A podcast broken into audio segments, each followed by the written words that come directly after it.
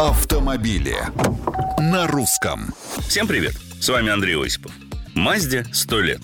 В честь этого события компания выпустила специальную версию кроссовера Mazda CX-9.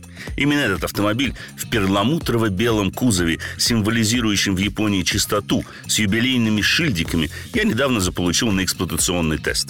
Японские мастера сумели передать ощущение праздника в убранстве салона.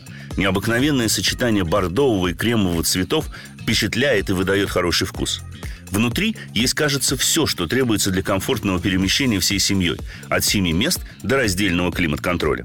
Под капотом бензиновый турбированный 2.3 мощностью в 231 лошадиную силу, агрегатированный с весьма расторопным шестиступенчатым автоматом. Привод полный, подключаемый при побуксовке передних колес. Реальный расход топлива, как показали длительные испытания, составляет около 12 литров в городе и меньше 9 на трассе. И несмотря на довольно комфортные настройки подвески, CX-9 едет правильно и не скучно. Из недостатков я бы отметил несколько ограниченный обзор с водительского места. Мешает массивная передняя стойка. Но в целом Mazda CX-9 способна влюбить себя сразу.